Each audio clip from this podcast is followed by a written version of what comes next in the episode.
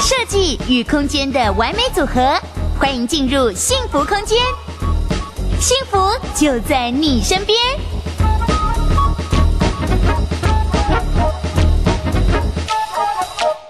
嗨，大家好，欢迎加入今天的幸福空间跟乐居的直播节目，我是主持人 Vivian，在我旁边的还是乐居的创办人李亦农。大家好，我是乐居的创办人李一农。就前阵子啊，我就跟我的朋友一起去看房子，不管是中古屋或是新城屋，都有在看。我真的发现，难怪大家问题这么多。我自己去看，我只是陪看的，我就觉得问题好多哦。是。就尤其像是总价啦、装修费啦这些有的没的，通通都有。还有一些可能我们是自住，那有些人是要投资，或者是有些人自住是马上就要住，这个每个学问都不同，对不对？对对对。那你有没有一些推荐？因为比如说。我们现在大部分看的还是以中古屋这样子的物件比较多，因为可能经济范围能力考量上，我们找中古屋为主。那中古屋有没有什么我们真的要注意的地方？你朋友去看的是中古屋，这样？对对对，我陪他看的是中古屋，然后我们真的看了蛮多的中古屋。那我觉得这个当中好像有一些可以条列式出来说，哦，我如果今天要买中古屋的时候，要特别注意一些什么事情，对不对？嗯，对，因为我们上集直播其实有谈到，就是注意屋屋龄四十年以上。对。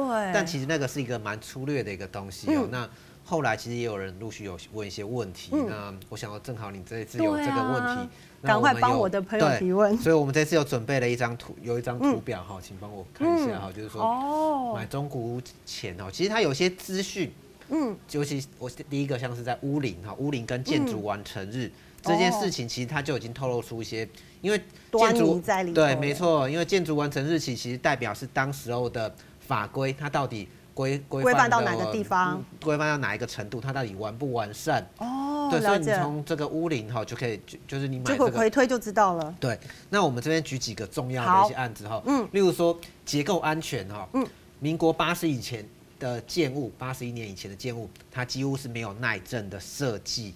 哦，我知道这一点就是九二一嘛，对不对？对，所以九十，如果说你真的要希望买建结构安全的，你九十一年以后的。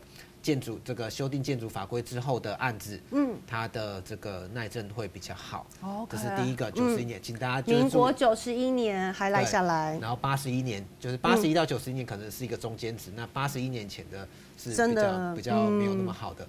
那再来就是，如果你买的是山坡地的住宅，那要注意顺向坡的规定哈，因为那时候通常都是发生大事情之后，政府就会有 修订建筑技术规则，那所以呢。八十九年前的山坡地的住宅，嗯、那建议要避开。OK，对，那他那时候可能会有一些顺向坡的一些问题。哦，对，确实，因为那个其实发生什么灾天灾的时候都还蛮严重的对所以你如果你买的是山坡地的住宅，你一定要注意这个这个这个。民国八十九年前划重点。对，对，然后呢，土壤异化基本上也是在阪神大地震之后，嗯、所以民国八十六年之后的案子的房子，基本上你就比较不会有土壤异化。的这个问题，嗯，好，那再来就是辐射屋、辐射屋跟海砂屋，嗯，这前几年话题好多哦。呃，其实哈，就是说，通常你跟中介去看房子，他最后都会勾，就是问你说你要不要做辐射检测，自费做辐射检测，嗯，或者是海砂检测。哦，对，这是可以自费做的。哎，对对对，买方可以要求自费自费去做嘛。那如果你的房子是落在这个区间，如果你是辐射。七十一年十一月到七十五年一月，因为这一段时间进口的钢筋哈，有一些它就是被被污染到。哦，那我建议一定要去，就是如果你是在这个区间的房子，嗯，其实那不管是什么建设公司盖，它都有可能会。也不分南北。对对对，就是这个、嗯、这个时间点，它要特别注意，它可能会有辐射污的问题。嗯、那再来海沙屋的话，大概在民国就是七十年到八十年就建筑完成日。落在这一段时间的，它都有可能就是有海沙的问题，那会建议去做这样子的一个检测。哦，所以我们在买中古这个其实还蛮重要的。对，就是说你在买中古之前，你第一个你先看它的屋龄，那看屋龄以后，你可以看回推这些对重要的，你到底要不要做这些做这些考，并不是，当然我不不是说七十到八十年所有的屋子都有海砂，但是它的几率蛮高的。哦，就是。多一份保障嘛？对对对，我建议就是那个都要先先先检验清楚。所以第一个你要先看中古屋的这个屋龄跟建筑完成日，哦，这个是一个很重要的事。那还有呢？好，第二个，那我们看下一张图。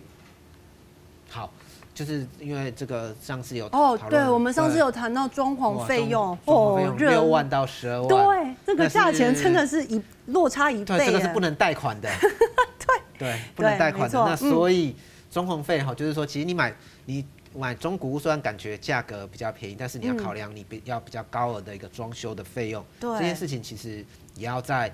买房子之前，你要先你预预备，因为它的屋况就是跟你未来要装，就是你花的成本，嗯、而且那个是没有没有办法贷款的。对，确实没办法贷款。对，所以你就是要把它把它想进去，就是当做你的预算的一笔的考量。那我打个岔问个问题，那如果我的中古屋找稍微年轻一点的，比如说十年、十五年最多这样，会不会我的装修费用会有可能比较少一些，可以少抓一些啊？嗯，基本上是啊，对，基本上是啊，就是说，你当然屋龄越年轻，你不用换到管线啊、地板啊、隔间、天花板这种，哦、这种相对来讲，你的、嗯、你需要的预算可能是比较比较低的啦。好，了解。所以当然建议大家就是买屋龄比较年轻一点的，你的装修费也比较少，那房子的问题可能也比较少一些，嗯、也稳固啦。像我们刚刚第一点说的，嗯。好，然后第三个哈，就是中古屋。它其实社区的管理很重要，对，真的，千金买房换金买邻，对，买邻居，对，你的邻居是谁哈？就是影响到整个，嗯、因为其实你不会希望说你这个社区一天到晚是很多很多人，就是很多呃买买进卖出，然后或者说很多人是没有缴管理费的哦，对，那或者说电梯大家都不愿意维修，或者说这个呃什么墙面不愿意清洁，呃对，然后那个你的那个呃。那个楼梯间就是堆满，对，楼梯间堆满堆满杂物，对，堆杂物这些这些事情，其实就是说你在买中古屋的时候，其实你要很大的程度要去考量你的邻居，嗯，因为其实住房之后，你邻居是没有办法没有办法去没有办法去改改变他的，他硬要把鞋柜就放在你家旁边那个，对，然后放一大一大串的一个鞋柜，嗯，对比你人 还高的鞋柜，对我有看过那种比人还高的鞋柜那个。感觉我一走过去就就要闻到他鞋子的臭味的那种，所以我们买中古屋真的楼梯间也要注意一下，去走一走、逛一逛、看一下，对对对，你的然后你的整个社区的管理，像我们之前哈，就是还有有做了一些有趣的一些研究，哎，请说，请分享。就是你应该你觉得这个社区哦有没有充电车位，它会不会影响房价？感觉上好像要有哎。对，但是其实它其实就是一组设备，然后一些管线而已，感觉不会影响那么大，对不对？嗯，好像是哦。对，但是我们后来发现，哎，它竟然就是有充电车位，房价的涨幅，它，哎，我们回回去看啊，对对对，然后比就是比它是高于一般社区的平均涨，虽然高的不多，高一点点而已，但是竟然有高，那时候我们还蛮讶异的哈。哦。那。它的这个背后的一个原因，其实我们后来来想，应该是跟社区的一个管理有关哈，就是说，哇，推这么深，原来是这原因哦。因为如果说这个你你买了电动，就是买了电动车，车其实没有充电车位，其实是一件很麻烦的事情啊。那你要去管委会要过五关斩六将，这个通过一一系列的考验之后，你才能装嘛。对，那。当你住户有问题需要管委会去跟管委会反映协助的时候，有些社区它是禁止，就是反正我就是禁止，因为这个实在是一件很麻烦、太麻烦了、麻烦的事情。那有些对，那有些社区它就是会，它是比较开，开放性的，对，然后行动能力比较强，那就是。OK，所以我们后来推测，可能也是这样子这个原因。哦，所以蛮有道理的。对，嗯、所以社区社区管理和尤其它屋龄，呃，持续的往后走的时候，你当你看到你当看到一个社区，你发现哎、欸，很多社区的住户不缴管理费，嗯、或者说你很多的公社。它就是都不能使用，像有些健身房，大概十年以后都变成一个放在那边，对，放在那边。那或者说游泳池的水早就已经把它放干了，它就没有，就是没有没有用。那这个东西其实你要去认真考，它在管理上。哦，对啊，因为管理费我每个月都要付。对，一个是管理管理上，当初建商在设计这个社区的时候，他虽然规划一系列的公设，可是他并没有为为后续住户他们要这个，嗯，他们这个管理维护，对对对，他去去做一些去做一些设想，所以这个社社区管理很重要。最后嫌物设施应该大家就比较有概念了，对不对？对对对，就是我们要谈的这边会谈嫌物设施，其实是说一样从这个接受性，你要挑。缺点少的房子，缺点少的房子，而不是优点，就是当然优点多是很很重要，就是说优点、嗯、其实有时候优点是看个人，对，就是说我很喜欢这个景，我很喜欢这个地点，当然对你来讲是优点，对别人不一定是嘛，是。就是说，哦、但是其实你要先挑选缺点少，尤其中古屋。少的，嗯，你如果说你下一手的时候，其实你有一个很明显的缺点，例如说你在嗯高架桥旁，哦、或者是说拦腰，对，或者是说你的旁边有这个 医院。呃，对，就是有些很、嗯，对，加油站等等的，嗯，买方来其实他的他就是会，他会拿这个来跟你刁你的房价，就说你要再便宜一点给我，对，或者说真正能够选你的房子人，他就没有那么多了，嗯、就是说，比如说真正你比如说你在高架桥旁的房子，你就只能卖给，呃，对高架对噪音没有那么 care 的人。那些对，或是对风水没有这么 care 的，对对噪音，对他没有那么敏感，那他财运，那相对来讲，你的你未来你可以卖的人就变少了，那你当然你的这个房价的这个它相对就会比较受限。好，所以说你在买中古的时候，你还是要考量，就是周围是不是有限。这四件事情大家要记一下。那好啦，如果买中古屋这么多次，那如果我买预售屋总行了吧？它相较之下，我在付付款的时候，我压力比较轻啊。预售屋什么人适合预售屋，什么人不适合预售屋？有没有说什么让我们可以参考的？其实预售屋的买卖哈，其实纠纷在在市场上纠纷也是蛮蛮多的哈，就是一直都有出现。因为预售屋当初的设计其实是希望设计呃让年轻人在一开始投期款不是这么充足的情况之下。那你可以就是每个月付一点点钱，然后就之后三年之后房子再盖好，那你用这三年的时间，嗯每个月付一些钱，然后来来来当做你的头期款。当然了，设计是这样设计，但是其实你当初在买的时候，因为其实它就是说预售是要设计给年轻人，所以但年轻人主要的一个问题就是说，你对于房子哦，就未来你你要住什么样的房子，你是用想象的，你是用想象的，你想说哎。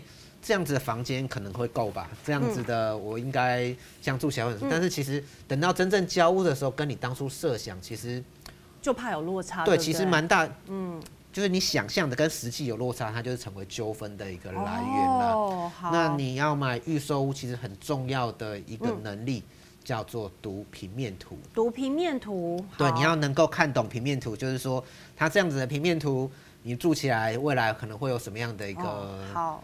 优缺点，但是这件事情我觉得有点有点难呐，对，有点难。嗯，当然我像我们自己在房在行业内的人，对，每天都会看平面图，对不对？这这看了几百张帖，所以平面图我一拿过，我就知道说这个房子是好是坏。哦，我已经，但是你新第一次买房的人其实很难，对，很难啦，对。不过现在，所以我们自己乐居，像我们自己乐居的那个房市讨论团哦，最多人问就是，哎、欸，大家请帮我这个平面图来看看到底有什么优缺点。对对对对。高手在民间，相信也是有很多人愿意就提供一些他们的建议，对，对，对，对不对？